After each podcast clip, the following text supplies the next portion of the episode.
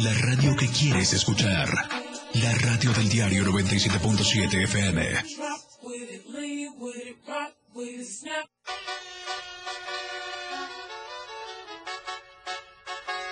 Somos tendencia, somos radio, la radio del diario 977.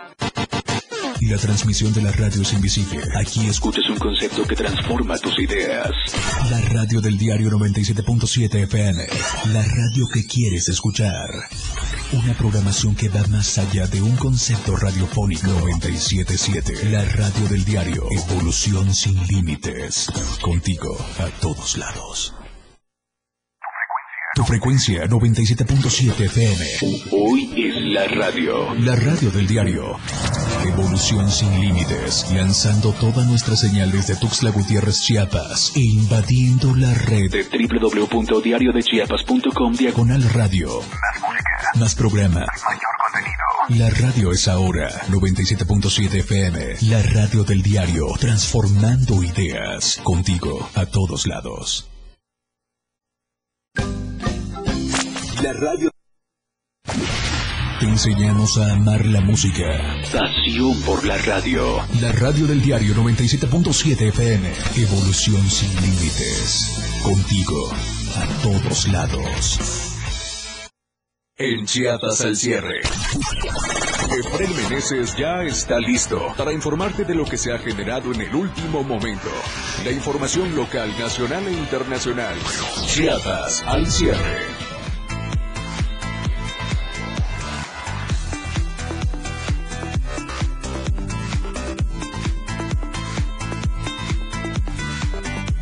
Amor y pasión por la radio. 97.7 FM. La radio del diario. Contigo a todos lados.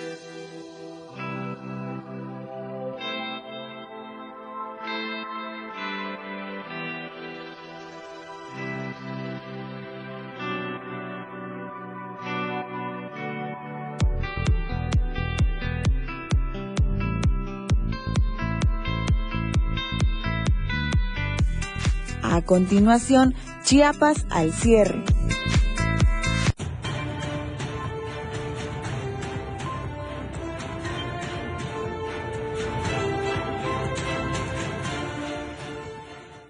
¿Qué tal? ¿Cómo está? Qué gusto saludarlo. Es jueves, casi finalizando la semana. Son las 7 en punto. Soy Efraín Meneses y estamos en Chiapas al cierre. Qué bueno que nos escuche y que nos vea a través de las redes sociales desde Diario Media Group. Por supuesto, desde la Torre Digital en la capital chiapaneca. Tarde calurosa. Quédese con nosotros los siguientes 60 minutos, como usted ya sabe, con todo lo más importante, por supuesto, de Chiapas, de México y del mundo. ¿Qué le parece si comenzamos? Porque lo que hoy es noticia, mañana es historia. Esto es Chiapas al cierre.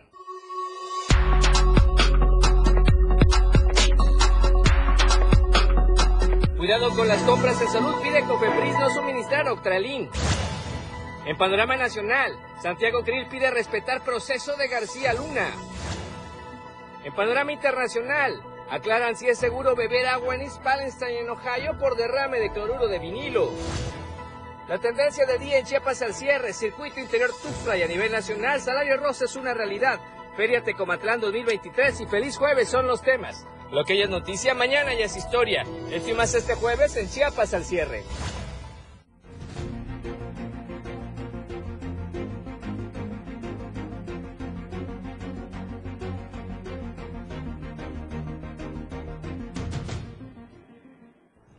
¿Qué tal? ¿Cómo está? Muy buena noche, qué gusto saludarlo nuevamente. Gracias a usted que ya nos escucha por la radio del diario en 97.7 de FM. Un saludo, gracias por estar en sintonía con todos nosotros. Además, gracias por estarnos viendo también a través de las redes sociales y las plataformas digitales. Recuerde, ya estamos en vivo todos los días de lunes a viernes, 7 de la noche en Chiapas, en Chiapas al cierre con la información de la mejor manera. Le queremos recordar a usted las cuentas en redes sociales, precisamente Twitter, estamos en arroba diario Chiapas para que usted nos escuchan, nos escuche, nos vea y nos retuitee. Además, estamos en Instagram, Diario de Chiapas Oficial. También puede ver ahí los avances que nosotros compartimos todos los días. También estamos en TikTok para aquellos que son nacidos a los videos. Diario de Chiapas es la cuenta que usted tiene que seguir. Y por supuesto no podía faltar contigo a todos lados la radio del diario 97.7 de frecuencia modulada. Así es que gracias por estarnos escuchando. Si nos permite, también vamos a compartir a través de las redes eh, de WhatsApp, por ejemplo para que usted pueda hacerlo, lo puede hacer a través de sus estados sin ningún problema y más gente nos puede escuchar y más gente nos puede ver. Un abrazo especial hasta Berriozábal, 106.7 de FM, Radio Naranjo, la voz de Berriozábal. Gracias Ángel Cañas, como siempre, a todo su equipo, todos los días también allá en Berriozábal, de 7 a 8 de la noche. Y bueno, recordarle a usted, tenemos tendencia hoy en Tuxtla, aquí en la radio de diario, para que esté con nosotros más obras Tuxtla. Efectivamente, sus comentarios, sus opiniones son muy importantes para nosotros. Háganos llegar sus comentarios en vivo a través de Facebook y de Twitter. Ponga el hashtag más obras Tuxtla y esperamos su opinión. Por lo pronto, ¿qué le parece si vamos a las calles de la capital chapaneca para ver cómo está el tráfico vehicular en algunas vialidades gracias a las cámaras que tenemos desplegadas, por supuesto, en Diario de Chiapas? Estamos primeramente en la zona de Plaza Sol. Vea, resulta que si hay algo de tráfico el día de hoy en toda esta zona de la Quinta Norte, muy movido sobre todo eh, de oriente a poniente. El carril contrario está muy tranquilo esta noche, pero es importante, por supuesto, que usted maneje con precaución el estacionamiento. Se ve algo saturado, pero vamos a estar muy pendientes de esta zona. No se ve ningún incidente, maneje con precaución. Vamos a otra cámara. Estamos en la misma zona, en la incorporación ahora hacia Libramiento Norte, de oriente a poniente, todo en orden, así es que vamos a checar cómo está la situación. Sobre todo, ¿sabe que El llamado que le hacemos a usted es el de respetar precisamente los espacios para los peatones. Luego tienen que andar toreando los vehículos para poder circular en esta zona. Por ejemplo, le decíamos eso y resulta que un taxi, no alcanzamos a ver el número económico, pero está sobre la zona donde tienen que transitar los peatones. Tienen que hacerse a un lado, arriesgarse, que no los golpea un coche que viene del lado contrario para poder cruzar esta avenida y eso, eso no está bien. Por favor, hay que respetar al peatón en todas las avenidas y calles en todos lados. Vamos más hacia el poniente, en el crucero de Laguitos y Chapultepec. Acá el tráfico se ve muy normal, pesado, siempre fluido, así es que maneje con precaución. Recuerde que este es uno de los que presenta a veces pues eh, más infracciones y más accidentes, así es que con mucho cuidado. Ahí se están pasando el amarillo, por ejemplo, y dos vehículos se subieron a punto de impactarse y otro le aceleró y se voló el semáforo. Eso está muy mal, porque luego se provocan los accidentes y afectan a terceros que tratan de ir siempre pues a la defensiva con tanta gente que maneja sin precaución. Y ahora vamos muy cerca de la torre digital, muy cerca de la torre eh, acá en el diario de Chiapas, en el diario Media Group, en el libramiento sur poniente, mucho tráfico, muchos vehículos están avanzando, muy movida esta situación. Por favor, hay que cuidar, eh, no acelerar mucho en esta zona, aunque eh, oficialmente no hay mucha gente que esté eh, caminando por acá, pero hay que manejar con precaución. Bien, y ahora vamos con la información ya de lleno esta noche. Y ayer la adelantábamos un poco porque Chiapas, en particular Tuxtla, fue sede de una reunión de varios gobernadores con eh, efectivamente eh, mucha información, un convenio que se firmó en materia de seguridad. Y en ese contexto platicarle a usted, por ejemplo, que el secretario de Gobernación comentó que se invertirán más de 8 mil millones de pesos en materia de seguridad y es que en una entrevista anunció una inversión de al menos 8 mil millones de pesos en materia de seguridad, lo que permitirá seguir implementando estrategias para garantizar la seguridad de los mexicanos. Asimismo, destacó que el trabajo conjunto entre los tres órdenes de gobierno en materia de seguridad ha dado resultados positivos en términos de disminución de la delincuencia y ha permitido mantener programas estratégicos en beneficio de los mexicanos, como lo demuestra la disminución del 70% en delitos de alto impacto en todo el país. El secretario señaló que los delitos de alto impacto como el secuestro, el robo a casa habitación y el robo de vehículos han disminuido en un 60 a 70%. El homicidio doloso pues también ha comenzado a disminuir, aunque no en el porcentaje deseado. También en cuanto a la migración y considerando la geografía en Chiapas, el secretario López Hernández afirmó que este fenómeno social no es un problema para el país, sino un tema de interpretación, ya que México siempre ha sido un país de asilo. Afirmó que el compromiso del gobierno es garantizar la seguridad de todos aquellos ciudadanos del mundo que atraviesan el territorio nacional en busca del sueño americano y que les dé acogida y se procure que lo hagan de la mejor manera posible. Y vamos a otro tema importante aquí en la capital chapaneca porque se realizó la presentación del proyecto de Circuito Interior Chiapas de Corazón, que tendrá una inversión de más de 2 mil millones de pesos en un ejercicio del 2023 y el 2024. Así lo dio a conocer el secretario de Obras Públicas en el Estado. Y vamos a los pormenores de esta obra tan anunciada se realizó la presentación de lo que será el circuito interior Chiapas de Corazón, realizado por el propio Ángel Torres, quien es titular de la Secretaría de Obras Públicas, en las que refirió serán más de dos mil millones de pesos los que se estarán invirtiendo con la firme intención de realizar estas acciones magnas en favor de la ciudadanía capitalina. El secretario de Obras Públicas en Chiapas, Ángel Torres, realizó la presentación de la obra denominada Circuito Interior Chiapas de Corazón, la cual tendrá una inversión arriba de los dos mil millones de pesos y que busca seguir abonando al desarrollo de la capital.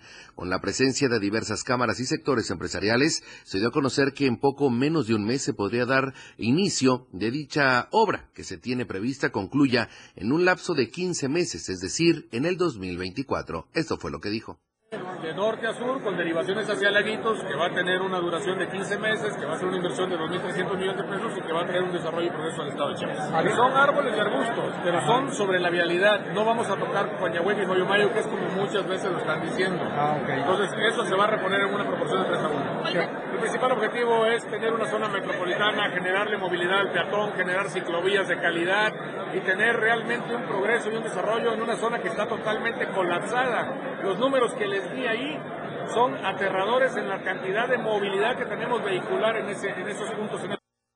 Este mismo sentido, también refirió que se está abonando el tema del medio ambiente, ya que se estarían removiendo 400 árboles y arbustos que estarían en la zona de paso, pero se repondrían 3 a 1 con la firme intención de no dañar. Aunado a esto, también dejó en claro que no se estarían tocando ni Joyomayu ni Cañahueca, es decir, se va a respetar la flora y la fauna de estos parques. Finalmente, pidió paciencia a la ciudadanía capitalina, considerando que se pudieran estar iniciando estos trabajos, por lo que se está trabajando de manera conjunta con instancias del ayuntamiento para con esto abonar a las, a las vialidades y con ello seguir también, por supuesto, reduciendo las afectaciones que las obras pudieran generar.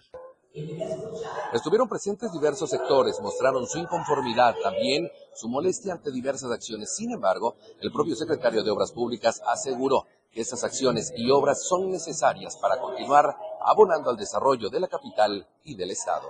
Para Diario Media Group, Eden Gómez tiempo de promocionales y ya está esa información es importante todo lo que se va a generar con respecto a este esta nueva obra de comunicación. ¿Y usted qué opina? Tenemos el hashtag más obras Tuxla, por favor, coméntenos. Vamos a promocionales. Al regresar, toda la información de la perla del Soconuscueno, la Tapachula. El Premio Meneses te seguirá informando después del corte en Chiapas al cierre.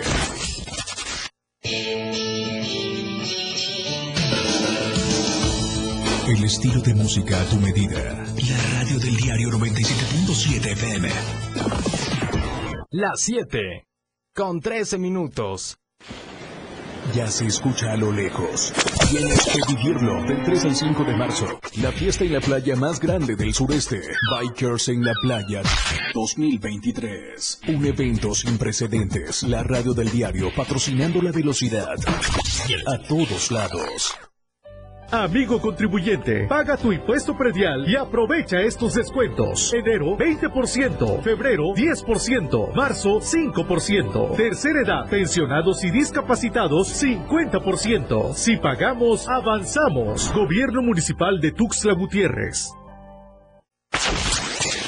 El carnaval Soque-Coiteco está conformado por rituales y danzas que en tiempos ancestrales rendían tributo al dios sol de este pueblo. De esta forma, el pueblo le pedía buenas y abundantes cosechas. Carnaval Soque-Coiteco 2023, del 17 al 22 de febrero, un festejo lleno de color y tradición. La radio del diario 97.7 FM, disfrutando las tradiciones a todos lados. De lunes a viernes la información está en AM Diario. Lucero Rodríguez te informa muy temprano a las 8 de la mañana. Toda la información, entrevistas, reportajes de lunes a viernes. AM Diario en el 97.7 FM. La radio del diario. Porque todo tiene una solución. En este tu espacio, denuncia pública. Te invito a sintonizar Denuncia Pública los lunes, miércoles y viernes a las 10 de la mañana a través de la radio del diario 97.7 FM. Soy Felipe Alamilla, la voz del pueblo. Recuerden que denunciar es un derecho y una obligación. Escúchalo en el 97.7 FM, la radio del diario. Denuncia pública con Felipe Alamilla, la voz del pueblo. voz del pueblo. No se deje y denuncie. La radio del diario 97.7 FM. Contigo a todos lados.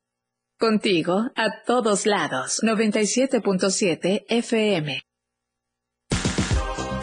Toda la fuerza de la radio está aquí en el 977.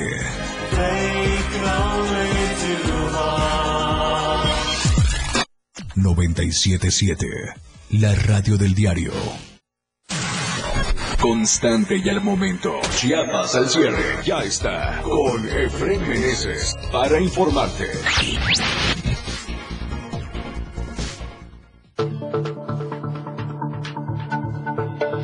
Hola Tapachula. Hola, Tapachula. Hola, Tapachula. Hola Tapachula. Y vamos con Valeria Córdoba hasta Tapachula, la información de Diario Media Group Soconusco ya en línea. Gracias Valeria, adelante, buena noche. Muy buenas noches, Efren, es un gusto saludarte el día de hoy en Hola Tapachula. Te informamos acerca de que el sector restaurantero y hotelero de la región Soconusco piden a las aduanas agilizar los trámites de turistas guatemaltecos que desean ingresar a Tapachula, ya que a veces estos trámites pues son de manera muy tardada y pues recalcan que estos turistas vienen a generar una gran derrama económica en nuestra región. Vamos a los detalles con mi compañero Rafael Lechuga.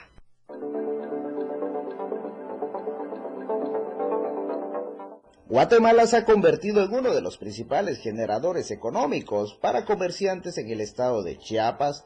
Debido al cambio del quetzal por la moneda mexicana, cientos de visitantes guatemaltecos acuden a realizar sus compras en la frontera de Chiapas. Sin embargo, los trámites de tarjeta de visitante regional que extiende aduanas le complican el ingreso. Este, la gente que viene de Guatemala es la que trae la derrama económica aquí a Tapachula y a todos los demás municipios.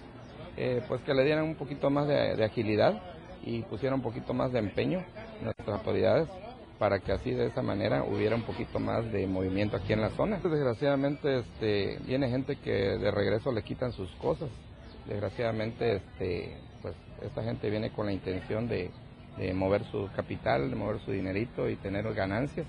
Eh, que les dieran esa oportunidad para que puedan seguir avanzando tanto económicamente y aquí en la zona igual. El sector restaurantero y hoteleros señala que es urgente que las autoridades de aduanas establezcan mejores protocolos y atención para el turismo, debido a que existe lentitud en los trámites para tarjetas de visitantes regional, además de que presuntamente se reportan extorsiones. Así es que, pues la verdad, vean de una manera más, más rápida de atender a estas gentes, recordándoles que es derrama económica que dejan para el municipio, para el estado y para todos los municipios que están acá en la zona de Tapachula, eh, que les den un poquito más de fluidez, la atención debida y a la hora que vienen ellos a comprar acá, nuestras autoridades los traten de otra forma, eh, no los traten de una manera más este, o, que los quieran estar molestando. Eh, recuerden que vienen a comprar, vienen a dejar de rama y de una de otra manera todos salimos beneficiados. Que nada, las autoridades que les den todas las facilidades para que puedan ellos eh, venir a hacer sus compras y de una u otra manera les faciliten la, la TBR. Piden a las autoridades de aduanas agilizar los trámites de tarjetas de visitante regional y digitalizar este documento para evitar irregularidades y hacer más efectivo y rápido el ingreso del turista centroamericano. Desde Diario TV Multimedia Tapachula, Rafael Lechuga.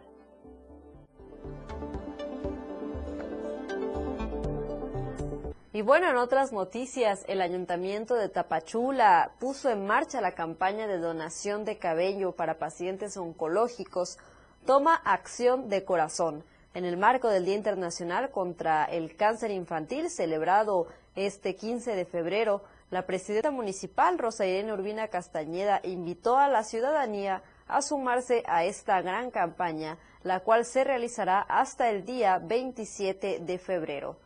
A su vez, mencionó que el mínimo de largo para poder donar es de 20 centímetros. El cabello debe estar limpio y seco, así como natural, sin teñir, y también no debe encontrarse en capas. La recepción de las donaciones es en las instalaciones del sistema DIF municipal, que a su vez las entrega al DIF Chiapas, el cual se encarga de elaborar las pelucas oncológicas que se, que se proporcionarán a las personas que padecen cáncer. Pues aquí está la invitación para toda la ciudadanía tapachulteca y, por qué no, también de municipios aledaños que deseen participar en esta gran campaña y, por supuesto, pues llevar una sonrisa a todos estos pequeños que se encuentran luchando contra esta enfermedad. Hasta aquí las noticias el día de hoy. Nos vemos y nos escuchamos el día de mañana. Hasta mañana, Valeria. Gracias como siempre por ese reporte tan oportuno de Diario Media Group. So, conozco un abrazo a todo el equipo por allá. Y vamos nuevamente a temas de salud. Le vamos a presentar la tercera parte del reportaje de la semana, Lupus, el enemigo silencioso.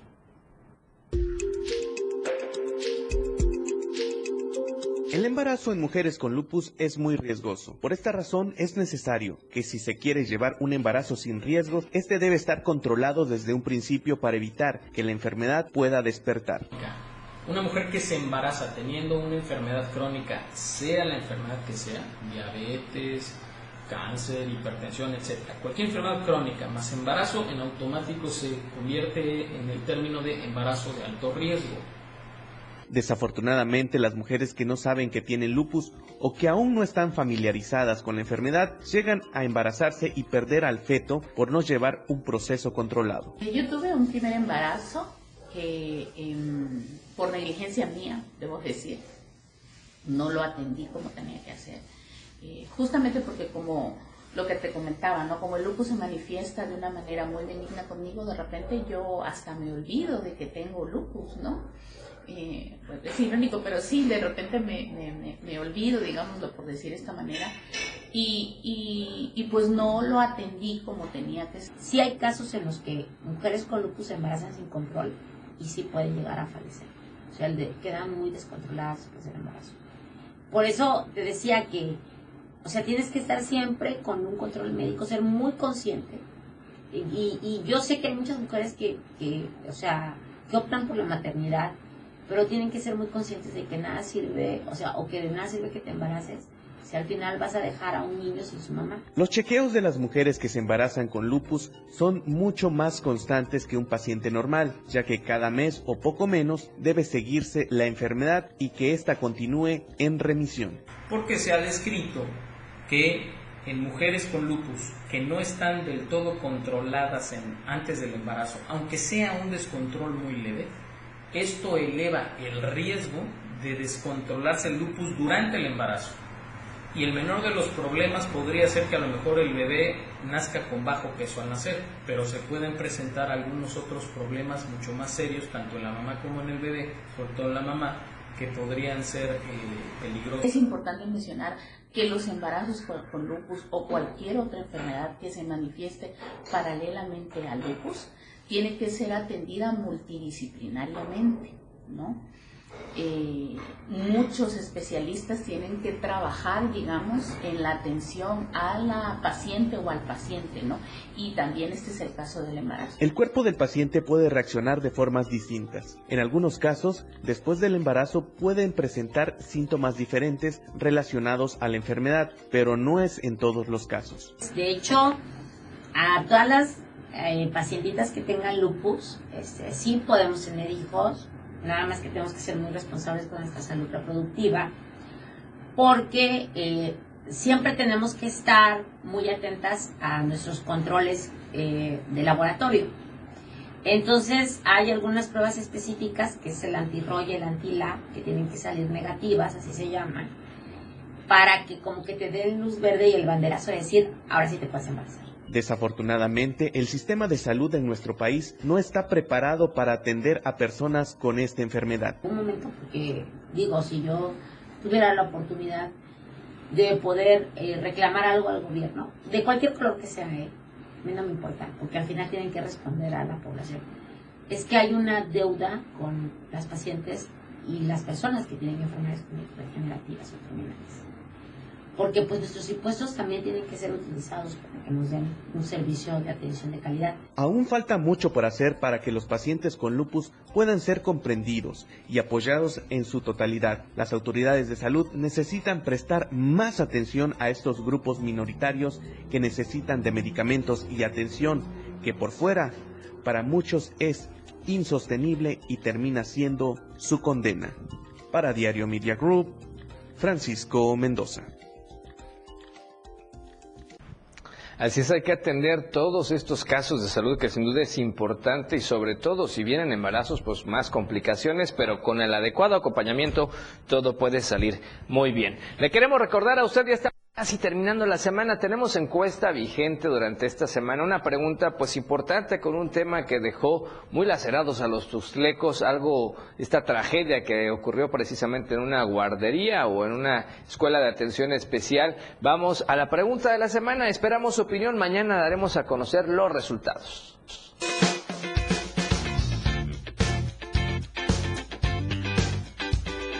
En el diario Media Group nos interesa conocer tu opinión. La pregunta de esta semana es, ante caso Damián, ¿deben castigar a autoridades de educación? ¿Usted qué opina?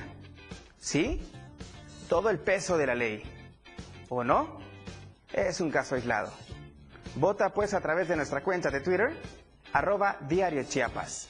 Te invito a que participes, comentes y compartas.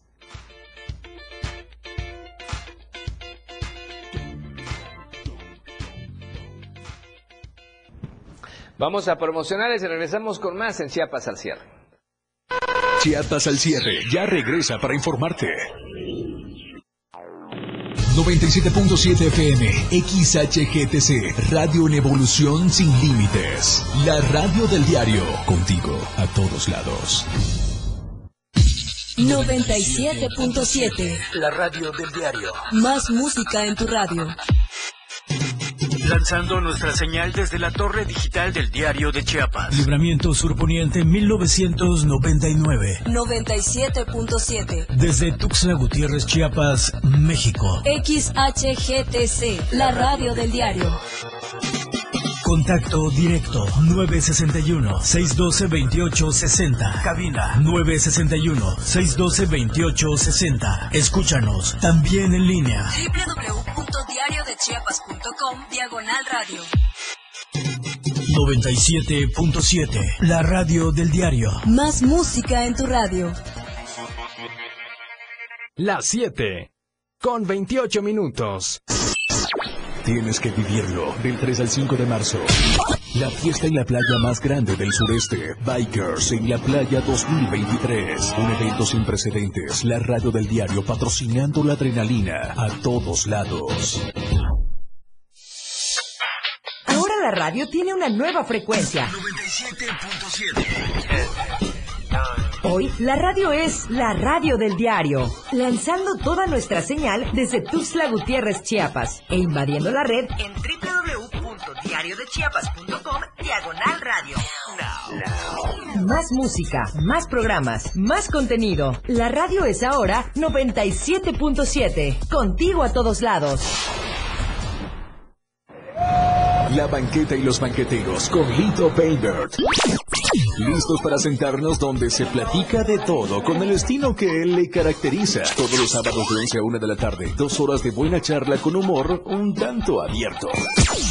Serás bienvenido, La banqueta y los banqueteros. Un espacio donde todos caben. ¿Tiempo todavía? Contigo a todos lados. 97.7 FM, la radio del diario. Amor y pasión por la radio. 97.7 FM, la radio del diario. Contigo a todos lados. Infórmate a última hora. Efraín Meneses ya está en Chiapas al cierre.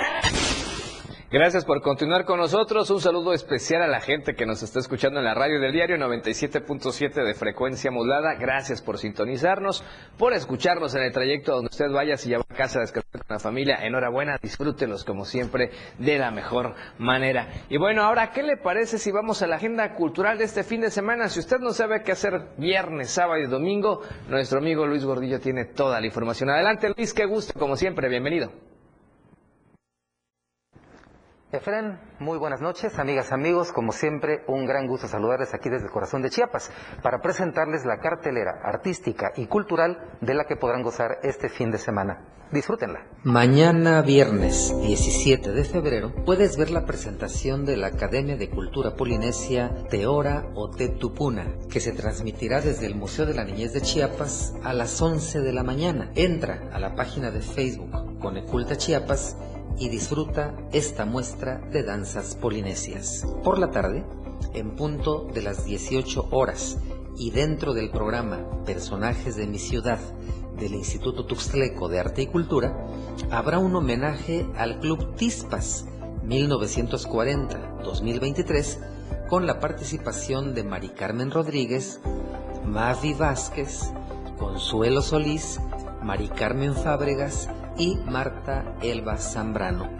Asiste a la Casa de la Cultura Luis Alaminos o sigue la transmisión a través de la página Tuxtla Cultural. El sábado 18, a partir de las 10 de la mañana y hasta las 2 de la tarde, te invitamos al primer encuentro de arte en comunidad denominado Desde el Rincón, donde encontrarás música, talleres y exposiciones en el Jardín del Arte Carlos Frey, ubicado en la Quinta Norte, esquina Tercera Poniente, en el centro de la ciudad. Para el domingo 19, puedes asistir al Desayuno del Amor, que organiza la Fundación Internacional Granito de Arena, en su lucha incesante contra el abuso sexual infantil. Podrás disfrutar la espectacular presentación de Olga Lidia, la dama del escenario, con el mágico acompañamiento de Cristian Anaya, mientras degustas este desayuno con causa. 10 de la mañana en el Salón Gluck con un donativo de 300 pesos. Y este próximo lunes 20 de febrero, el Instituto Tuxtleco de Arte y Cultura te invita al taller presencial de tamales en el Festival de Gastronomía Soque Tuxtleca impartido por la señora Luz Aurora del Carmen Aguilar Paredes en la Casa de la Cultura Luis Alaminos, de 9 de la mañana a 1 de la tarde. Para concluir, este mismo lunes, pero a las 7 de la noche, no te pierdas la inauguración de la Expo Pictórica Travesías, colección Grajales Melgar, donación de una pareja tuxtleca por el mundo, en el patio cívico del Palacio Municipal la exposición permanecerá abierta al público del 20 al 24 de febrero, de 9 de la mañana a 8 de la noche. Esta ha sido la cartelera cultural que ustedes podrán disfrutar este fin de semana. Vayan y anoten en su agenda. Soy su amigo y servidor Luis R. Gordillo. Me despido por ahora, pero amenazo con volver. Y bienvenido siempre, por supuesto, es amenazas. Bienvenida, mi estimado, mi estimado amigo Luis. Gracias. Bueno, y vamos con más información que tiene que ver con temas de salud.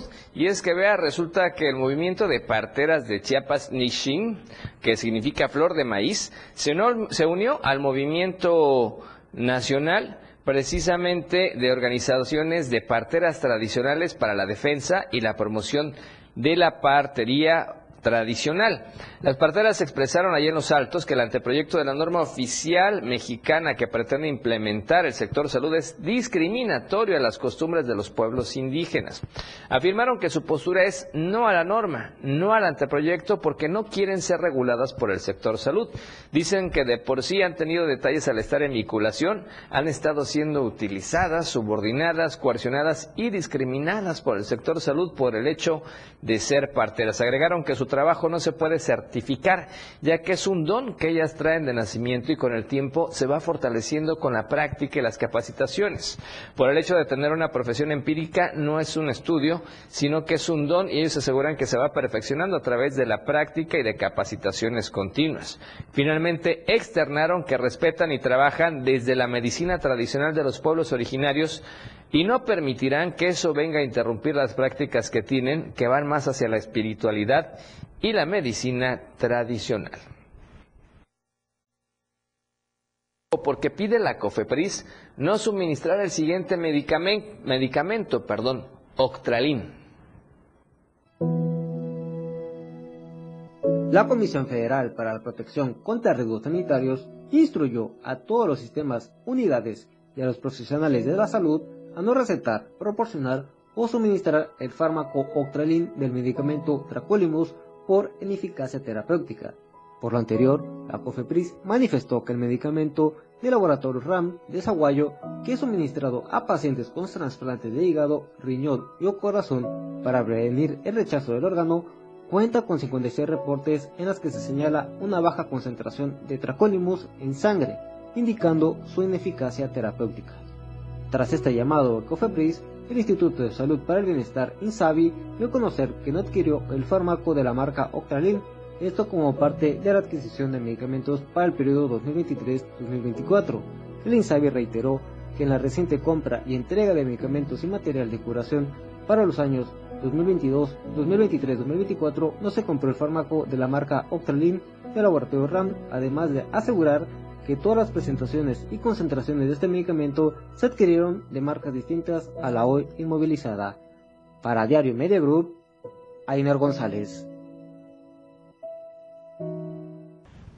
Ahí la información que sin duda es importante. Y vamos a otros temas para platicarle a usted el día de hoy. Y es que ya en Bachajón no se permitirá el ambulantaje y vendedores resulta que no respetan el acuerdo entre la autoridad y el ejido.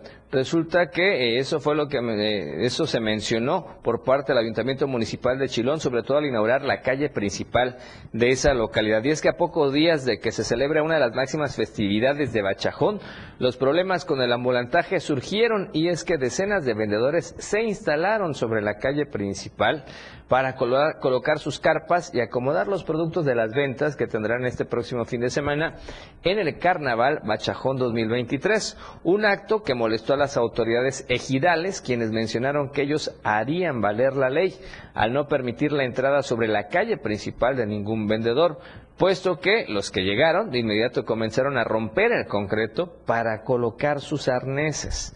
El problema aseguran que durante mucho tiempo fue el ambulantaje, la calle estaba llena de vendedores y quienes llegaron a ocupar precisamente el lugar y no quisieron irse hasta el actual gobierno del eh, actual presidente municipal conocido como Sholop, que construyó un mercado y muchos vendedores fueron reubicados. Ante la presencia del del ambulantaje solicitaron el apoyo de la policía municipal para hacer valer el acuerdo y los vendedores fueron desalojados de esa calle principal pero provocaron un zafarrancho ya que algunos no querían irse y querían tomar por la fuerza el lugar y lo cierto es que la inversión que se hizo en esa calle que quedó muy bonita, pues es una calle que tiene toda la inversión en infraestructura y ahora ellos querían romper hasta el concreto solo por sus ventas cuando hay espacios para los locatarios.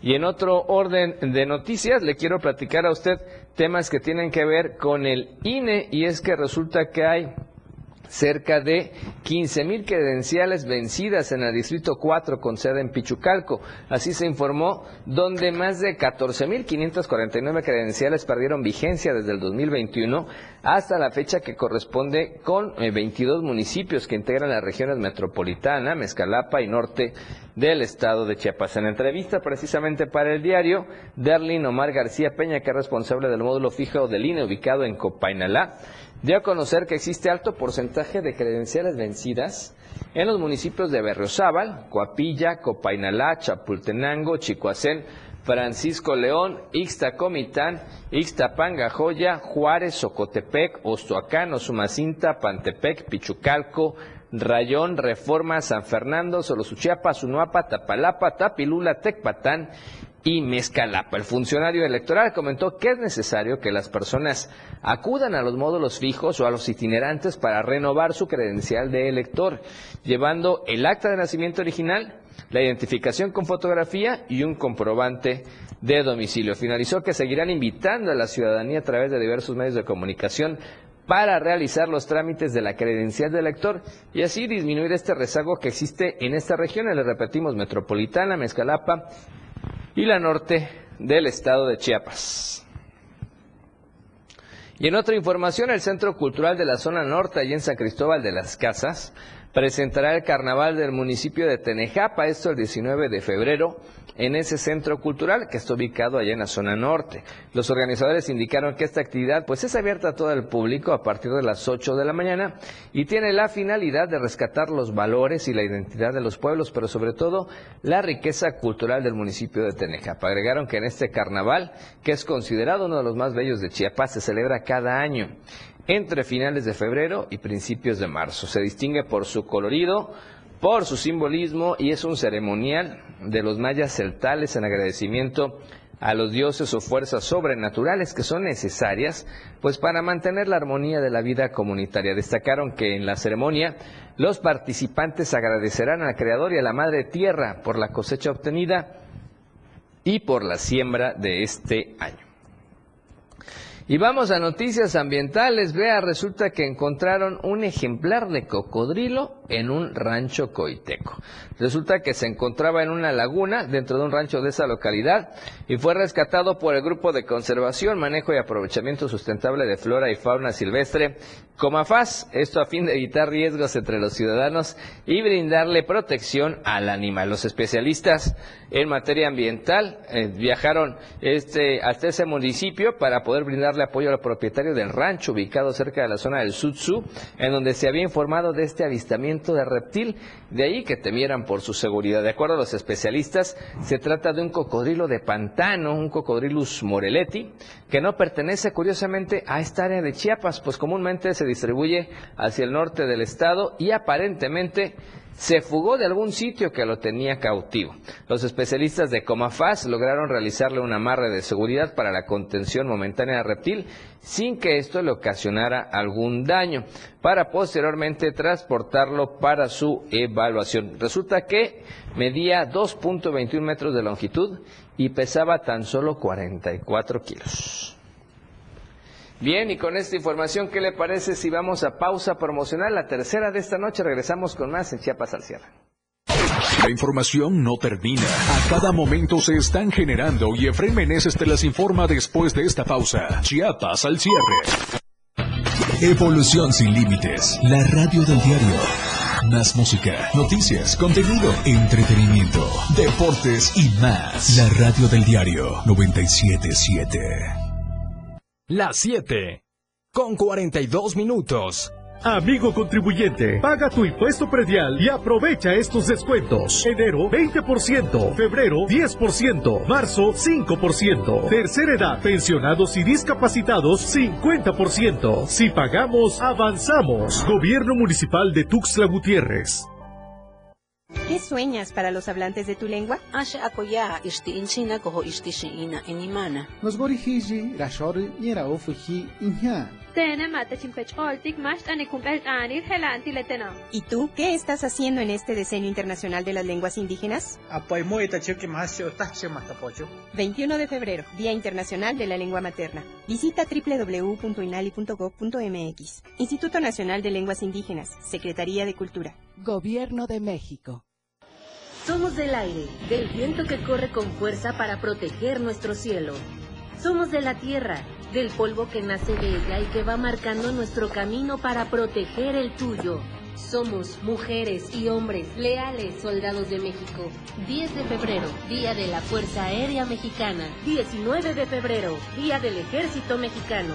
Hoy, como siempre, estamos contigo. La gran Fuerza de México. Gobierno de México. Entrevistas, invitados, música y mucho cotorreo. El show del patrón. Escúchalo de lunes a viernes de 4 a 5 de la tarde. Es un completo despapalle. Pásate una tarde muy amena con El Show del Patrón. Algo fuera de serie. Por esta frecuencia, 97.7 FM, la radio del diario. La neta del 97.7. La neta del 97.7 es un programa donde te enterarás de todo lo que se vive en el ambiente grupero, lo más destacado de la semana en redes sociales. Descubre la posición de honor en el top 5 de la neta regional mexicano y revive el tema del recuerdo. Soy Luis Tobilla y la neta te la digo en punto de las 3 de la tarde todos los sábados a través de la frecuencia del 97.7, la radio del diario. Escucha a Luis Tobilla todos los sábados de 3 a 4 de la tarde por esta frecuencia 97.7 FM, la radio del diario. Por amor al arte. Todo lo relacionado al arte y la cultura de nuestro estado. Difusión de eventos, carteleras, conciertos, datos curiosos e invitados especiales. Por amor al arte. Domingos de 9 a 11 de la mañana por el 97.7. La radio del diario. Contigo, a todos lados. Y vamos a la videocolumna de esta noche que sin duda grandes colaboradores en Diario Media Group y el tema pues es importante sobre todo cuando está este tema de los sindicatos. José Luis Díaz Selvas engañó a sus agremiados y a los trabajadores. Vamos a ver de qué se trata en pocas palabras.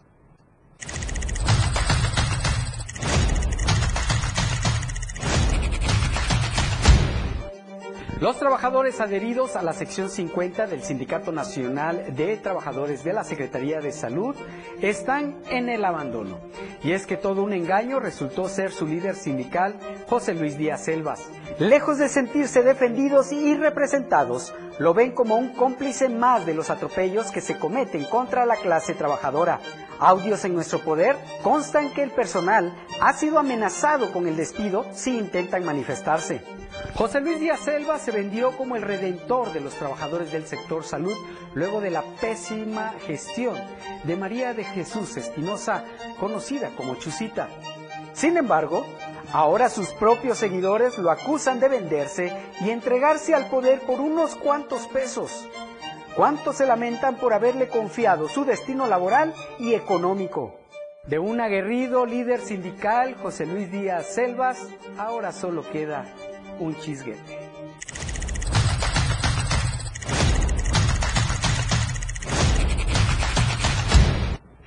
Ahí está un saludo al amigo Fer Cantón. Fernando Cantón, recuerde, lo puede ver a las 2 de la tarde con la amiga Viridiana Alonso. Así es que vamos a otro tema. Resulta que rutas de transporte van a, a modificar sus itinerarios provisionalmente. Vamos a los datos.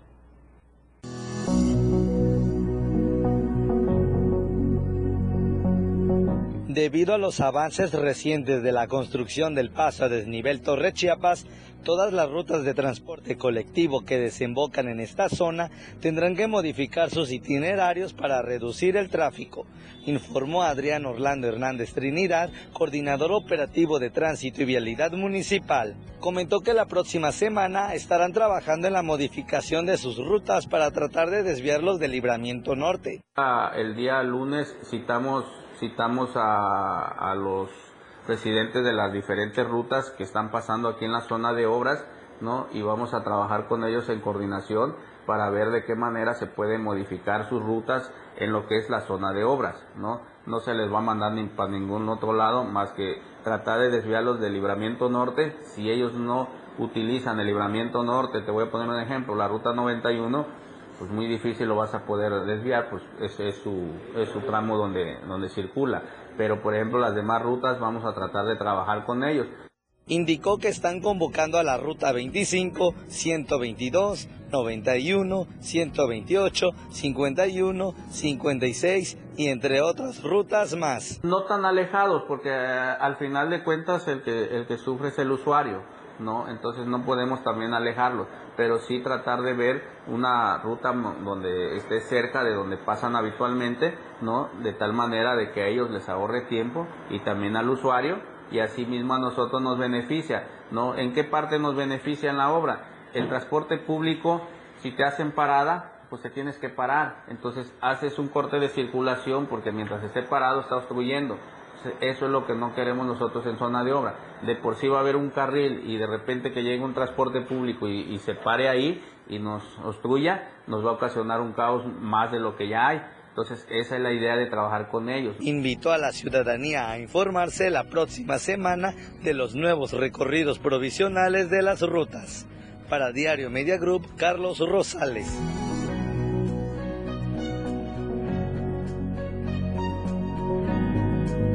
Estadísticas, reportes, información. COVID-19. Y vamos a la información de los últimos casos de las últimas 24 horas, sobre todo de COVID-19 de la pandemia en Chiapas.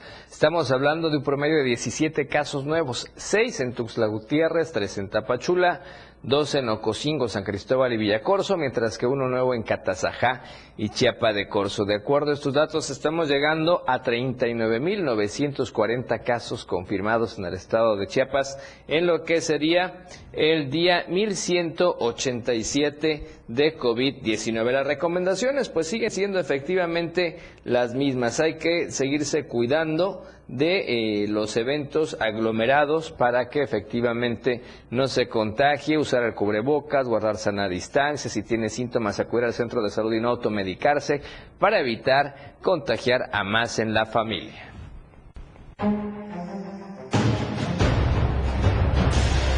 Nacional. Y vamos a la información nacional al centro del país con Luis Carlos Silva que nos tiene datos interesantes el día de hoy. Luis, ¿cómo estás? Buenas noches, adelante, por favor. Gracias, Efren. Un cordial saludo. Muy buena noche para ti, los amigos del auditorio. Desde el Palacio Legislativo de San Lázaro, el presidente de la Cámara de Diputados, Santiago Crin Miranda, asegura que habrá que esperar un tiempo perentorio para el juicio en contra de Genaro García Luna, que está llegando a su fin. Sobre este particular aseguró que definitivamente hay muchas suspicacias y sobre todo aristas que deben aclararse sobre este uno de los juicios más importantes en la historia contemporánea de México. Si te parece, vamos a escuchar cómo lo planteó Santiago Cris. ¿Se va, ¿Se va, a deslindar el partido? vamos a ver primero lo que resuelve. este, lo que resuelve. Está un proceso en curso. Sabemos los principios del debido proceso y más lo sabemos los abogados. Entonces, hasta que no falle en el caso americano, hasta que no decide el jurado y luego el juez confirme la sentencia y ojo, puede apelarse y se va a un tribunal superior. Entonces, esto va para largo y pueden salir muchas cosas de muchas índoles, de muchas personas. No adelantemos vísperas, seamos muy respetuosos con el debido proceso y qué es lo que yo tengo como principio, que se deslinden perfectamente responsabilidades y que si alguien después de una sentencia final y definitiva, respetando el principio de presunción de inocencia para quienes puedan o no estar involucrados. El fallo final es el definitivo y que se deslinden las responsabilidades allá o aquí, ¿eh? Ahí las palabras de Santiago Krill en el entendido de que el debido proceso debe llevar su curso tanto en México como en los Estados Unidos. Que tengas una excelente noche de reporte seguimos al pendiente. Gracias Luis, vamos a estar muy pendientes y es que esta información internacional con impacto en nuestro país nos tiene por supuesto muy pendientes nombres, datos y cuestiones que se pueden sacar o conocer por ahí. Gracias Luis, un abrazo, buena noche. Con todo gusto, buenas noches. Gracias a Luis Carlos Silva. Vamos a la información internacional.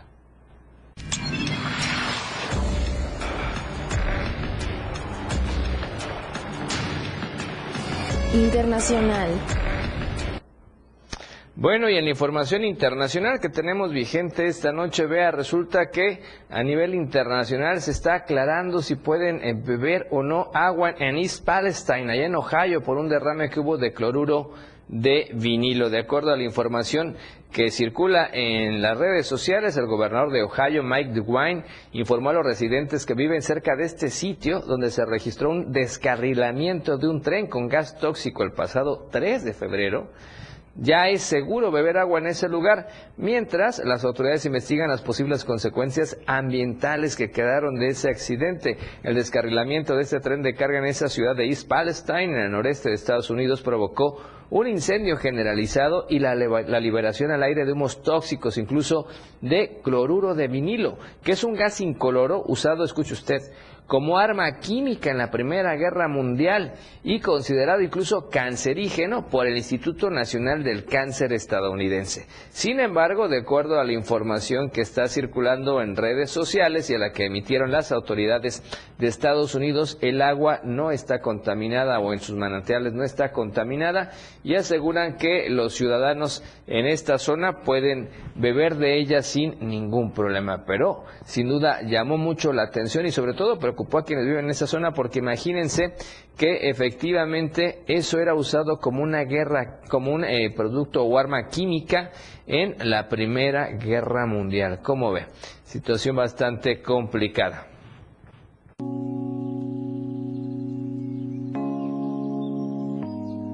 Tendencias.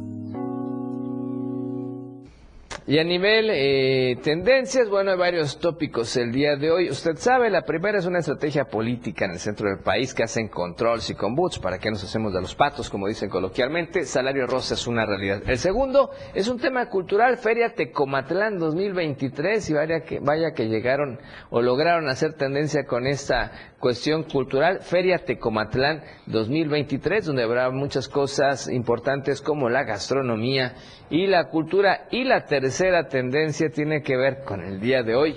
Feliz jueves y feliz jueves es lo que le deseamos a usted y a todos que siempre nos escuchan y nos ven en las redes sociales. Y antes de irnos tenemos mensajes esta noche. Eh, Jorgito Ruiz Serrano, qué gusto, dice saludos de Ocosingo, estimado Efren, gracias por mantenernos informados, un fuerte abrazo de parte de los Yuyos y los Ruiz. Claro que sí, un abrazo a todos ustedes, qué bueno que están en familia, ojalá estén tomando un chocolatito caliente por allá en Ocosingo, qué bueno que nos ven el día de hoy, un abrazo a los Yuyos y por supuesto a los Ruiz, a todos ustedes, qué bueno, esperamos verlos pronto por acá en Tuxtla.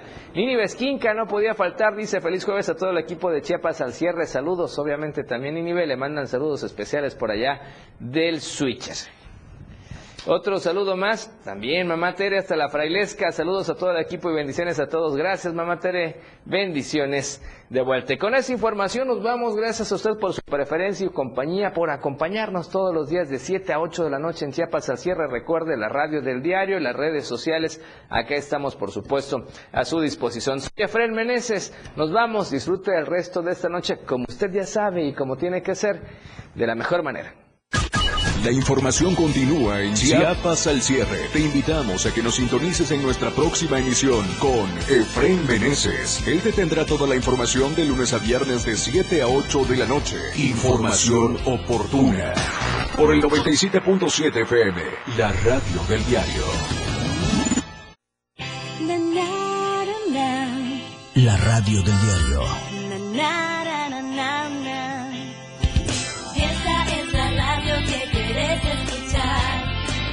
Música, noticias mucho más. Dale, no te la pierdas, juntos vamos a disfrutar. Y nunca te olvides que soy tu compañía. Soy tu radio. La radio del diario 97.7.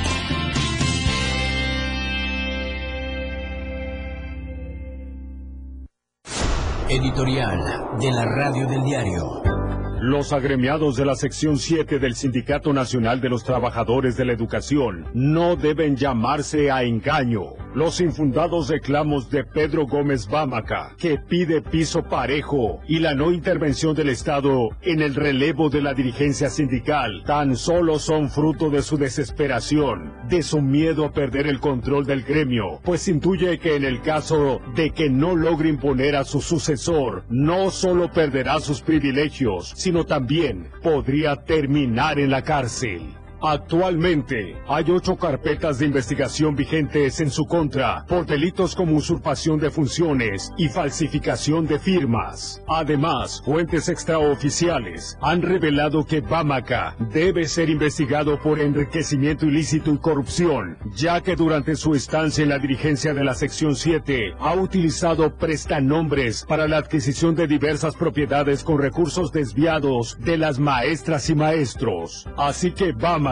al pronunciarse a favor de la democracia y la autonomía del gremio, no está buscando lo mejor para el sindicato, sino engañar al magisterio, al que tanto ha pisoteado y afectado en sus derechos laborales. Que quede claro, su fin es imponer un sucesor a modo que lo mantenga lo más alejado de la justicia y que proteja sus privilegios. Editorial de la Radio del Diario. Somos lo que te mueve. Somos música. Somos radio. Somos la radio del diario. Más música en tu radio. 97.7. La radio del diario. WhatsApp 961-612-2860. Donde quiera que te encuentres, comunícate con nosotros. La radio del diario 97.7. Más música en tu radio. Una programación que va más allá de un concepto radiofónico. 977. 97.7. La radio del diario. Más